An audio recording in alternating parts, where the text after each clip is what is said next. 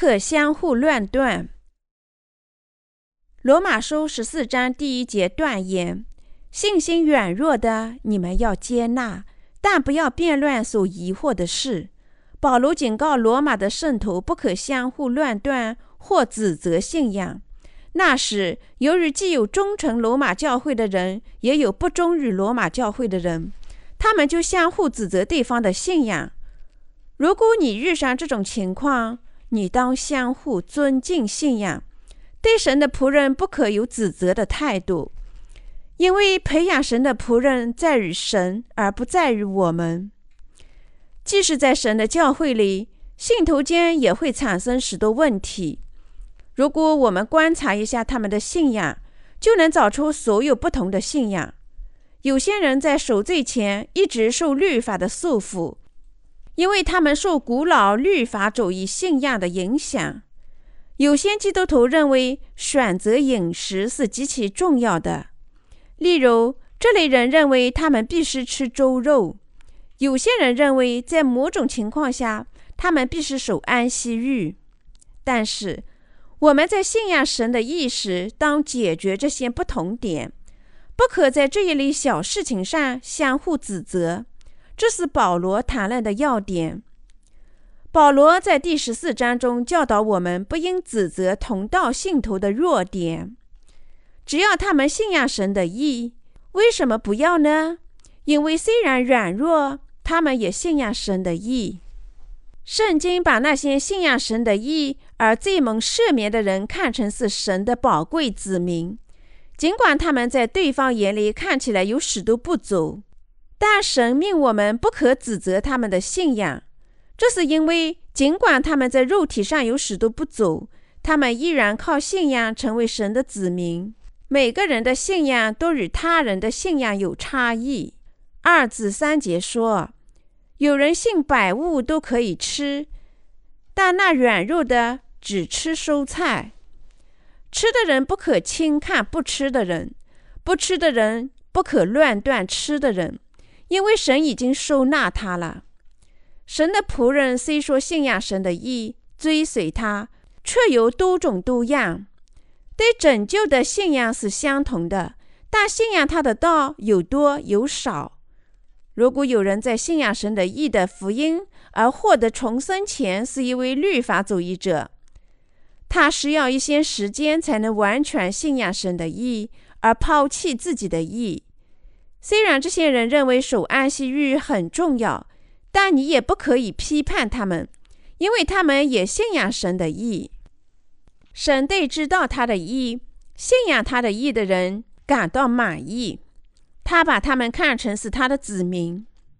因此，那些真正信仰神的意的人，当努力用神的意养育他们的同道信徒，而不是指责他们的信仰弱点。我们不可乱断神的仆人。第四节说：“你是谁，竟乱断别人的仆人呢？他或站住，或跌倒，自有他的主人在，而且他也必须要站住，因为主能使他站住。我们必须承认神的仆人，他们是神所认同的，并认同他们的信仰。在你过基督徒生活时，你会指责并乱断神的仆人吗？”这样，神会更加指责你的信仰。如果你乱断神赞同的信仰，仅仅因为你不喜欢他们，那么意味着你坐到了神的审判座上审判他的仆人。这么做是不正确的。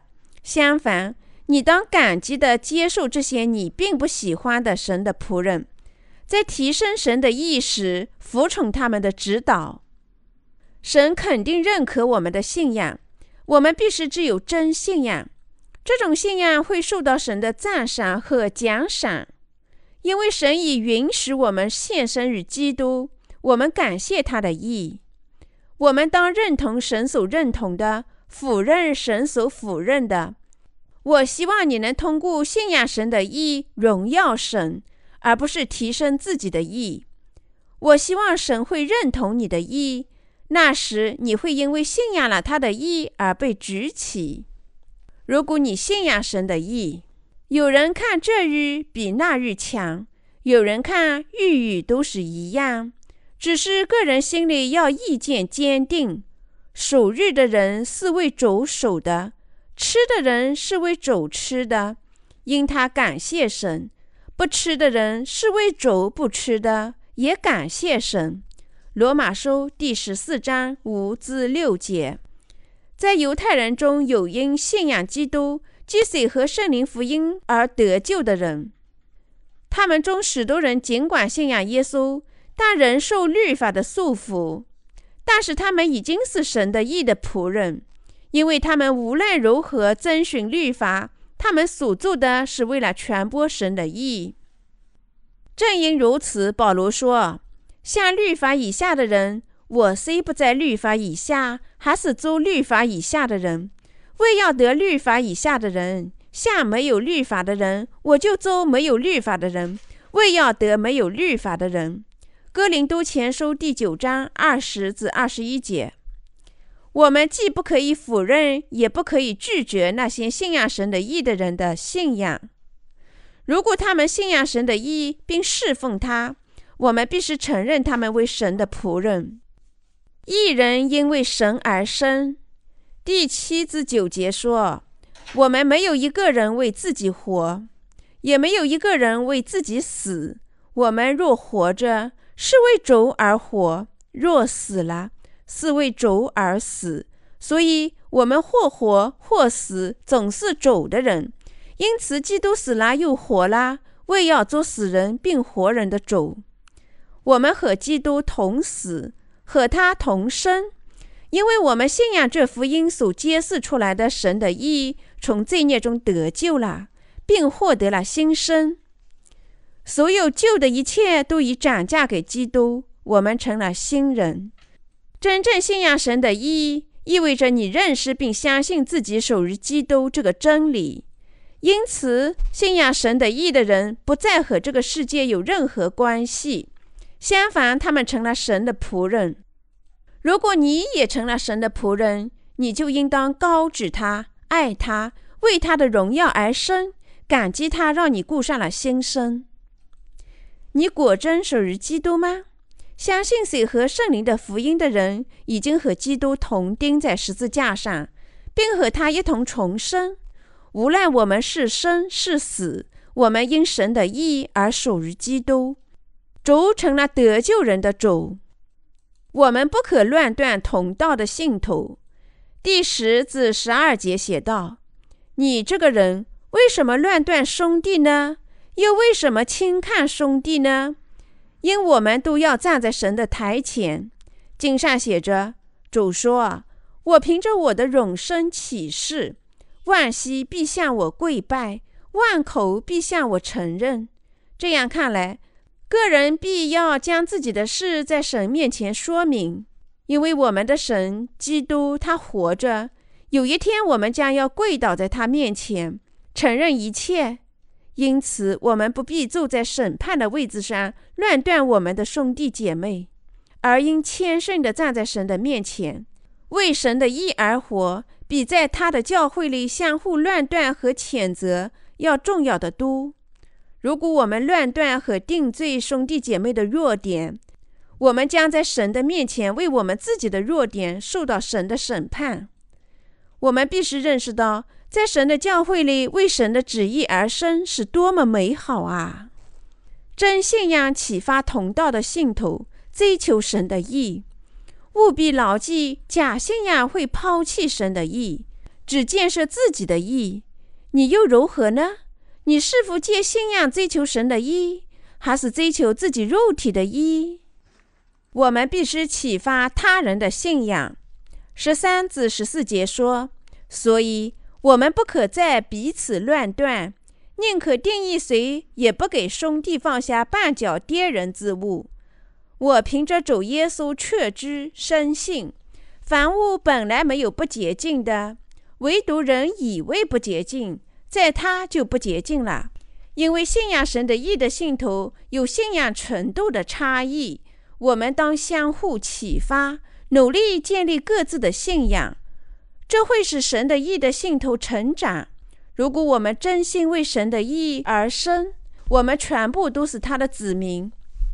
如果你是一名信仰神的义的基督徒，有了神的道的信仰，你什么事情都能办到。如果你还做不到，那是因为你追求自己的意，而不是神的意。在神的意里追求自己的意，就好像是有了错误信仰而追求世俗的世界。虽然靠着信仰神的意而得救了，那些追求自己意的人仍然是神的仇敌。靠着信仰他的意而得救的人，在他们一生中都能遵循他的意，顺着爱而行。十五至十八节说：“你若因食物叫弟兄忧愁，就不是按着爱人的道而行。基督已替他死，你不可因你的食物叫他败坏，不可叫你的善被人毁谤，因为神的国不在乎吃喝。”只在乎公义、和平，并圣灵中的喜乐，在这几样事上服侍基督的，就为神所喜悦，又为人所称使。那些靠信仰神的义而得救，并在传播神的义的人，不会因为食物而敌视神的子民。有时我们会分享食物，并在友爱中交往，但保罗警告我们说，不可排斥穷人。而只在富人中分享，因为那样做会使我们的同道基督徒失足。神赐给那些信仰他的义的人祝福，为的是要我们追寻他的义，靠水和圣灵的福音得思想上的平安，一同侍奉神，和他人一同分享神赐的欢乐。因此，那些富人当认识到他们的财富来自神，当与他人分享。一同侍奉福音和追寻神的意，神对这样生活的人会感到满意，并爱他们，启发他人。十九至二十一节说：“所以我们务要追求和睦的事，与彼此建立德行的事，不可因食物毁坏神的工程。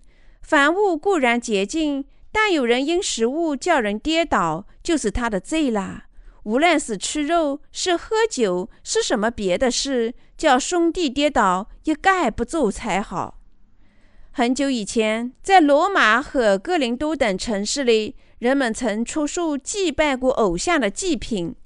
有些神的义的信徒常去购买这样的肉来吃。那时候，有些同道信徒因为在神的教会里信仰不足，认为吃这种肉是有罪的。正因为如此，保罗说：“不可因食物而毁坏神的工程。”第二十节，喝酒也是同样的道理。有些信徒并不担心喝酒。保罗警告说：“如果这样的行为会削弱同道信徒的信仰，那么最好停止喝酒，而冒犯同道信徒。”在我们中间也会发生这种事情，因此。我们必须过一种能启发他人的基督徒生活，并寻求神的意。今天供奉祖先的食物也有同样的问题。为了那些信仰脆弱的人，最好不要吃这种食物。信仰神的意，二十二至二十三节说：“你有信仰吗？就当在神面前守着。”人在自己以为可行的事上能不自责，就有福了。若有疑心而吃的，就必有罪，因为他吃不是出于信心。凡不出于信心的，都是罪。信仰神的义的人有了正确的信仰，对神的义的信仰，就是对神赐予我们并清洗我们所有罪孽的信仰。因此，基督徒必须信仰神的义。确信对他的义的信仰。圣经告诉我们说啊，追寻神而不是信仰他的义是一种罪孽。做任何事情没有信仰都是一种罪孽。在离开对神的义的信仰后，做任何事情都是罪孽。我们必须更加坚定的信仰他的意。圣经说，若有疑心而吃的，就必有罪。信神的意而吃，则是万物都是洁净的，因为每种植物和动物都是神创造的。